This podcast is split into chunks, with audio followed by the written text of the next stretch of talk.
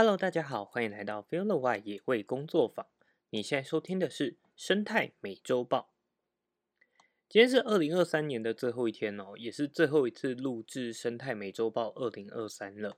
那至于明年会不会有生态美洲豹二零二四呢？目前的规划是会有一点小变化啦。那也会在节目的最后呢跟大家做说明。好，那最后的这一周有哪些生态新闻呢？首先，第一则新闻呢是最近喜报生态人脸书页面的新闻哦。消失逾三十年，宜兰石虎再现踪。台湾已知的石虎族群啊，大多分布在苗栗以南到嘉义、台南一带的浅山丘陵以及山区。那宜兰大学指出，从日据时代的时候，石虎在宜兰就有分布的记录。也有毛皮使用和交易的记载，交易的金额呢，甚至还高过于台湾西部地区。不过，在环境开发跟人为干扰之下，超过三十年来，宜兰所有关于野生动物调查的报告都没有看到石虎的记录与踪迹哦。那红外线自动照相机呢，协助了许多侦测濒危以及稀有动物的调查，但面对像石虎这样生性谨慎。而且敏感的动物，除了架设技术之外，还需要一点运气。在今年的十月底，宜兰大学森林暨自然资源学系野生动物生态研究室助理教授毛俊杰团队，在大礁溪实验林场意外拍摄到一只石虎的身影。这是超过三十年来在宜兰第一笔有清晰影像的石虎记录。团队分析，宜兰虽然属于石虎可能的栖地区域，但目前已知最北的石虎族群，距离这次发现石虎的地区最短的直线距离至少有约一百公里。因此，这次在宜兰发现的石虎，究竟是苗栗以北到新竹、桃园、新北、宜兰之间的山区，还保有其他过去没有被发现的石虎残存族群？又或者是远从苗栗一带长途扩散迁移而来到的，相关的疑问还有待更多的研究调查才有办法确认哦。好，这则新闻呢，在生态圈确实引起了一阵大波澜，大家看到这样的消息呢，大多是感到兴奋及高兴的。但自从红外线自动照相机成为生态调查的普遍工具之后，全台各地都有许多的相机在做动物相的调查哦。那究竟是什么样的原因，才让宜兰的石虎在今年的十月才首次露面？究竟是有稳定族群，还是长途过迁的特殊个体？只能说，我们对我们的环境真的还有太多太多的待解之谜啦。第二则新闻呢是台湾黑熊误中陷阱，心疼夹困伤痕累累。好，即便到了二零二三年年底台湾黑熊的遭遇仍然不平静。今年第十起的黑熊中陷阱通报救山案例啊，发生在二十六日的下午。民众通报在台中市和平区梨山松茂林道旁，有一只台湾黑熊误中了陷阱，不断痛苦挣扎。通报林业保育署台中分署之后，包含兽医等二四人组成团队。立即展开了救援行动。由于受困的地点呢位在海拔一千六百九十公尺的林地内，地形崎岖，所幸呢团队在二十七日的上呃凌晨两点的时候，初步完成了黑熊的清创，连夜送往了南投野生动物急救站照护。林业保育署台中分署指出，受困的黑熊呢体重约七十二公斤，门牙有磨损的痕迹。是一只有生产经验的成年母熊，右前肢因为受困套索有肿胀及疑似脱臼的现象，后续呢将视情况进行必要的医疗行为。那评估无虞之后呢，就会尽速的规划野放。林业保育署台中分署提醒，山村的居民如果有防治野生动物危害农作或者原住民传统狩猎需求，应呃请洽该分署。换取改良式猎具。那如果有发现黑熊受困的情形，请立即通报台中分署林业保育署的二十四小时通报专线，不要私自处理，只要通报协助救援，就不会被救责。而提到黑熊呢，在日本也有跟黑熊有关的新闻哦。气候变迁害熊饿到睡不着。二零二三日本熊攻击事件创新高，六人死亡，一百九十四人受伤。二零二三年日本熊之攻击事件激增，环境省统计，二零二三年一月到十一月，全全国总共有两百一十三人遭遇熊害事件。有一百九十四人受伤，六人死亡，创下了从二零零六年开始有记录哦最高的一次。那在十二月二十六号，日本环境省首首次就熊灾问题召开了政府及专家会议，讨论是否要将熊列为指定管理鸟兽，给予地方政府猎捕补助。环境省预计在二零二四年的二月底前有呃提出报告，有所结论。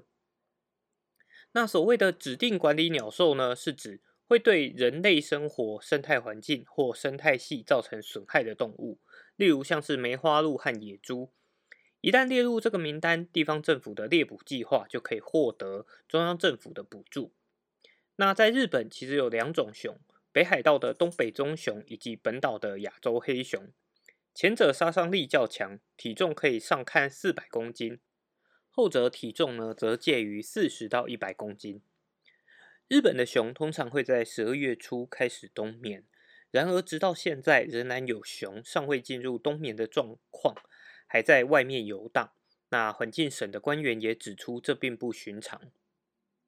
熊灾恶化呢，被归咎于他们的栖地，呃，栖地中的主食橡实、山毛榉、坚果等，在气候变迁的影响下减少。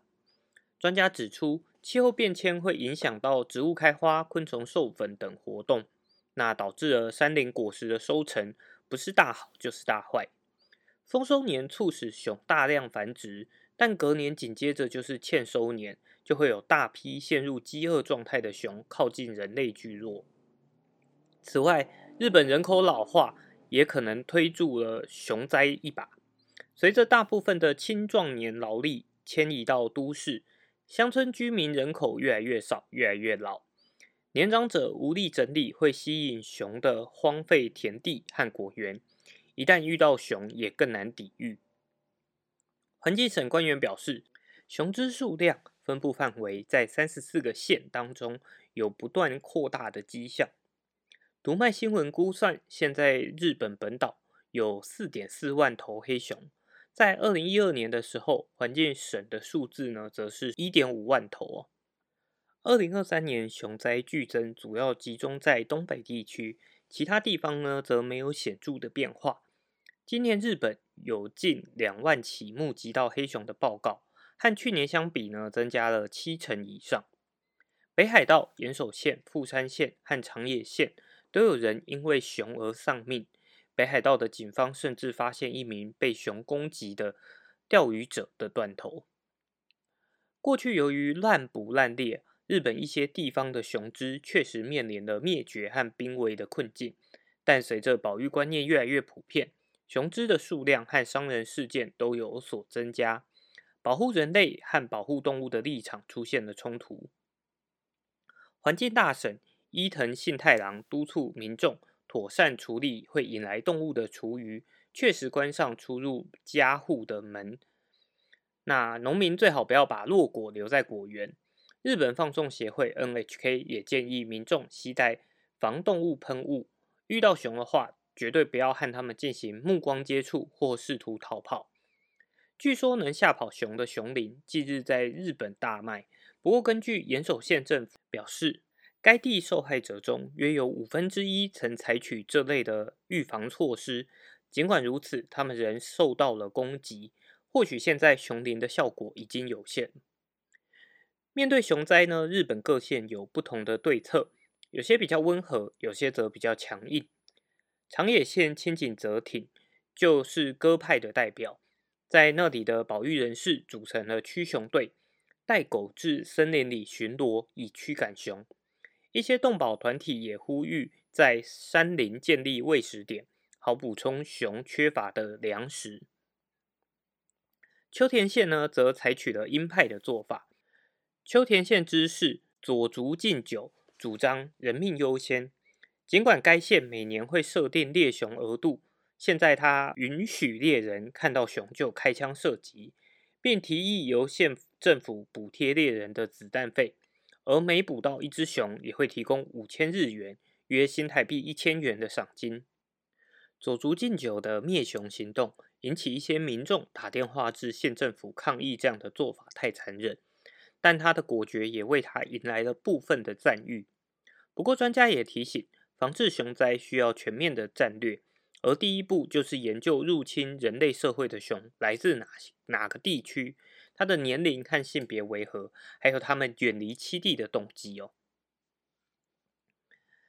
好，而在日本呢，除了人跟熊的冲突，山枪也是另外一个跟人产生冲突的动物哦。山枪日本大爆发，千里来源寻解方。在台湾的大家对山枪应该都不陌生，他们在全台湾低至高海拔都有分布。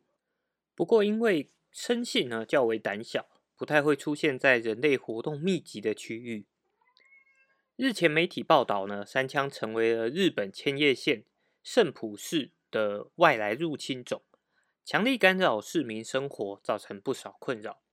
千叶县环境生活部自然保育课同仁在今年的十二月特别来拜访了台北市立动物园，希望能透过了解山羌生活行为习性，进而拟定有效的防治计划。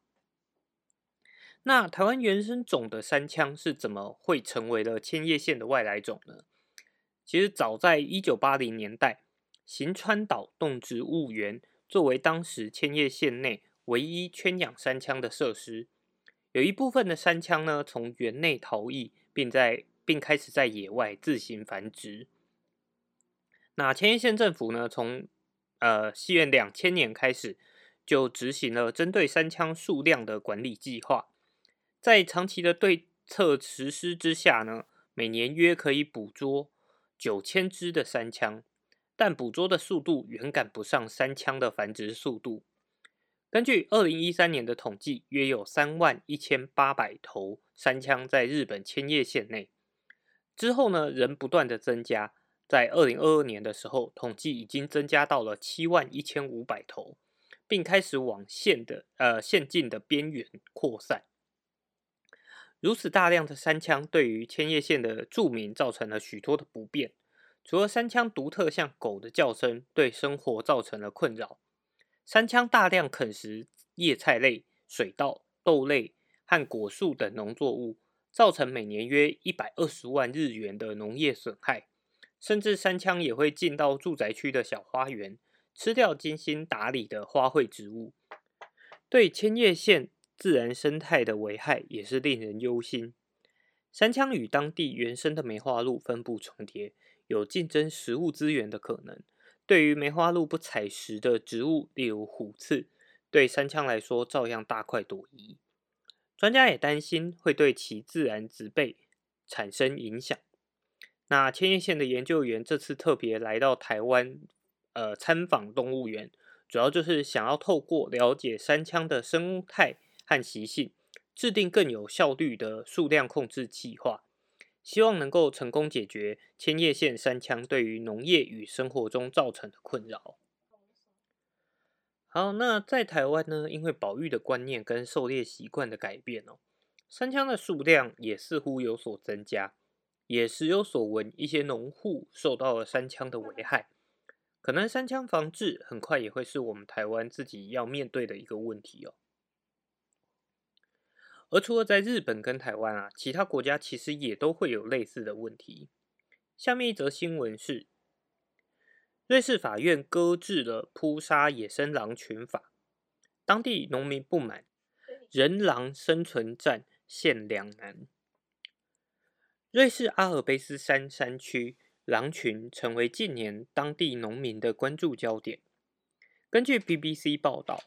欧洲野生狼群在中世纪十分活跃，但到了二十世纪一度几乎灭绝。瑞士将野生狼列作保护动物。一九九零年代，野狼开始重新献祭在阿尔卑斯山区，之后数量持续增加，袭击农场牲畜的状况也越来越常发生。在高山农民的要求下，瑞士逐步修法，先是允许农民扑杀问题狼，也就是曾袭击过农场牲畜的狼只，之后又进一步放宽，不仅能扑杀问题狼，还可以消灭扑杀问题狼所属的整个狼群。然而，允许农民扑杀狼群，引起了动物保护团体的担忧。动物团体表示，野野狼仍是瑞士法律规定的受保护动物，而允许农民能够扑杀狼群，将让野狼受保护的法律地位名实名存实亡。对于当地的生态系也会带来负面的影响。其实，不仅是瑞士，欧洲多地呢都发生了类似的情形。野狼数量增长，威胁到地方农舍的牲畜。欧盟今年也曾检视野狼攻击牲畜的案例，要调查厘清野狼对于当地人的生命安全是否会带来威胁。有农民抱怨说，他们也不希望扑杀所有野狼，但是野狼不断来攻击羊群，有的狼甚至会攻击村庄内的宠物犬。如何与野狼和平相处？成为一个棘手的两难问题。当地农民表示，如果动物团体坚持要维护野狼的生存权利，那就等着看瑞士高山农业步入消亡。环保人士呢，则强调，并非要让野狼获得无条件法律优待，但人们也不能遇到不喜欢的动物就要全数扑杀。而除了人跟动物的利益冲突啊，不适宜的。动物互动也可能会加剧人跟野生动物的冲突发生哦。像之前有报道过，太平山国家森林游乐区有民众喂食黄喉貂的行为，那这周也有相关的新闻。太平山游客以食物诱黄喉貂，触野保法，遭判刑与罚金。日前有一名游客涉嫌以面包屑来诱拍黄喉貂。被其他人目击检举，证据明确，因此成为了第一起太平山违法诱拍黄喉貂被函送的案件。保七总队第四大队副队长表示，男子架设好摄影器材，并将面包屑撒在摄影区域周边，诱拍进食的画面。全案呢，经警方调查完成后，在二十八日将周贤以涉嫌违反野生动物保育法。函请宜兰地检署侦办，喂食诱拍可能会引发生态隐忧，改变野生动物的觅食习性和生态环境，更有可能让自己暴露在感染狂犬病的风险之下。林业署指出，类似的投诉要成案非常难，得有明确的录影收证，而包含这起的案件共查获了两件。依照现行的野保法，该个案。将面临一年以下的有期徒刑，最高三十万元的罚金。而农业部也研议在森林法中增订条文，禁止民众在森林游乐区和自然保育区内喂食野生动物。如果发现违规，也可以提供线索，为生态保育尽一份心力。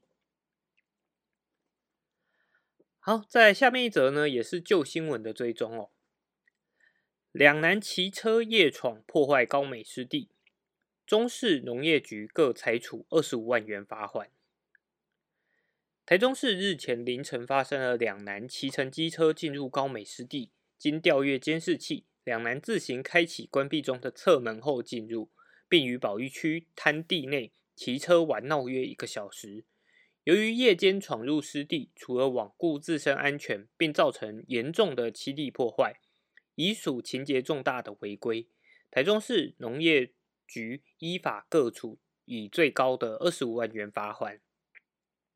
农业局表示，高美湿地位于临海，受潮汐影响，公告涨潮前后一个小时三十分，大潮前后两个小时，以及日落后都会关闭入口的管制门，禁止民众进入。而夜间现场呢，并没有巡守人员，加上保护区为了避免惊扰野生动物，也没有多余的照明。为了顾及安全。呼吁民众非开放时间不得擅入。农业局也再次呼吁，造访高美湿地时务必遵守相关的管制事项，共同维护保护区生态环境。若违反管制规定，将依《野生动物保育法》相关规定，处五万元以上二十五万元以下的罚款。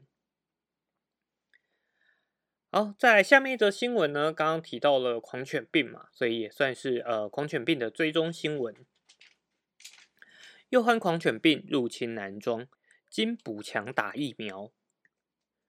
农业部动植物防疫检疫署前天发布了南庄乡狂犬病疫情，指出上个月二十九日在南庄捕获监测幼獾。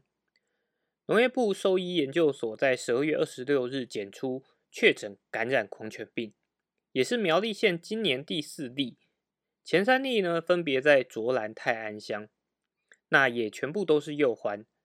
自从幼獾狂犬病的大安溪疫情防线失守之后，并且不断的往北发展，到现在南庄乡也首次沦陷。所幸这四例案例呢都没有人员遭到咬伤。苗栗县议员陈光轩要求县府加强有关防治狂犬病的宣导，让民众获得正确知识。县府的农业处处长、动防所所长也都表示，县府第一时间展开规划。在二十九日呢，上午九点到中午十二点，在南庄乡公所前施打犬猫狂犬病疫苗，另派员挨家挨户的补强施打。县府呼吁，发现任何死亡的野生动物，可以通知动防所，切勿自行处理，遵守二不一要，不要弃养宠物，不要接触及捕捉野生动物。要每年带家中的犬猫及人工饲养的食肉目动物注射狂犬病疫苗，避免狂犬病在人畜间传播。民众若不慎遭野生动物或流浪犬猫抓咬伤，最好以肥皂及大量清水冲洗伤口十五分钟，再以优点或七十 percent 的酒精消毒后，迅速就医，并通报所在地公所或动物防疫机关处置。而提到了幼患狂犬病，虽然说目前没有传人的案例哦，但如果没有持续追踪而且防范，未来是否有可能有病毒变异也很难说。而游荡猫犬呢，也是狂犬病传播的一大隐忧。下一则新闻呢，也跟游荡猫犬的管理略有关系。新店小城里完成全里动物户口普查，新店小城里里长。郭仁泽花费两个月的时间，替全里一千四百二十五户居民做动物户口普查，共完成调查一千零二十一户。小城里成为新北市第一个实施动物户口普查的社区。根据小城里动物户口普查的结果，该里一千四百二十五户调查了一千零二十一户，四百零四户未完成，完成调查的比例超过了七成。而未完成的主因呢，是因为住户白天上班没人在家，或者周末假日才返家，又或者是空户无人居住。调查的一千零二十一户当中，一百二十一户有饲养动物，其余九百户呢则没有饲养动物。调查结果发现呢，小城里饲养的宠物啊，有犬、猫、鸟类、鱼类、蜜蜂、乌龟、甲虫、兔子等。而犬只的结扎率呢高达七十八 percent，植入晶片达到八成；宠物猫的绝育率超过九成，植入晶片呢达到六十三 percent。在整个小城里里面没有游荡犬，但有浪猫十一只，分散在六处，并有爱爸爱妈干净喂食，与周边住户相处融洽。里长指出，实施动物呃宠物户口普查的过程中，观察到小城里中。宠物饲养的多种样态，以及饲主观念的落差、饲养环境差异，对于相关法律认识程度的不同，更是向李明宣达了动保法规定的正确观念机会。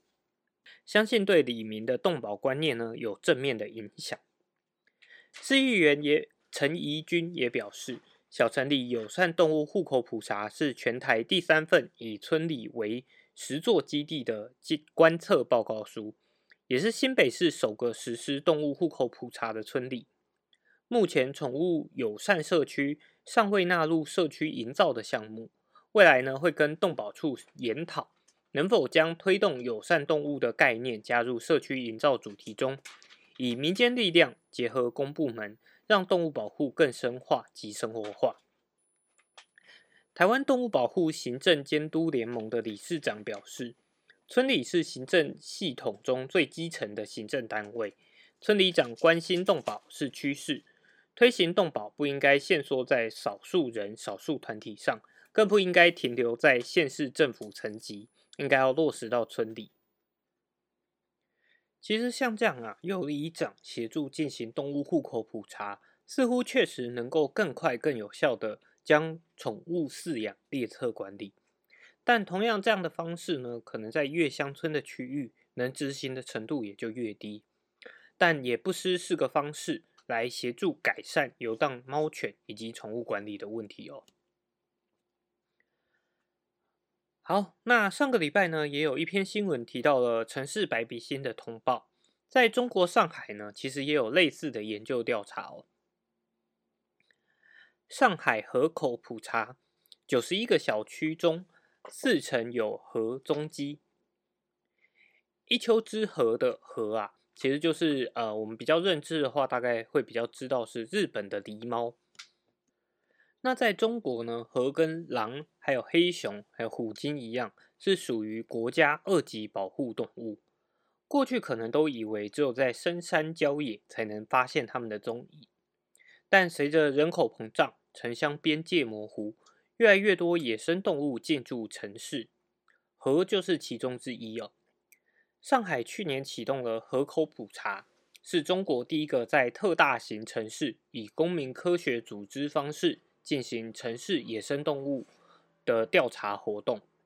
在今年的夏天呢，再接再厉，三百多位志愿者加上五十四位专业领队，在松江、千浦、闵行三个区。对河的出没地、出没数量及分布密度进行彻底调查，结果显示，九十个小区中有四成都有河的踪迹，出没比例呢和第一次调查的结果一致。不过，调查人员遇到河的概率呢，就比第一次调查降低了大约六成。团队负责人表示，结果呢反映出野生河的数量仍在可控范围。专家由此看出了野生动物和人类长期共处的可能性。专家也指出，将会继续进行研究，希望进一步细化全市各区野生河的密度标准，明确各全市各区的承载界限，为将来在城市收容或野放野生动物提供参考标准。好，那这则新闻呢，其实也就显示了。其实全世界都在发生着人类社会的改变啊，该怎么样与动物共存？也许永远都只能用滚动式的呃滚动式调整的方式啊，配合着自然环境的变化，来找到最合适合适的模式哦。最后一则新闻呢，分享一个有趣的国外保育新闻：抢救 Minecraft 游戏六角恐龙。墨西哥发起了虚拟领养，富裕荣源。Minecraft 当个创世神游戏，在二零二三年的十月底，全球销量突破三亿套，成为史上最畅销的游戏。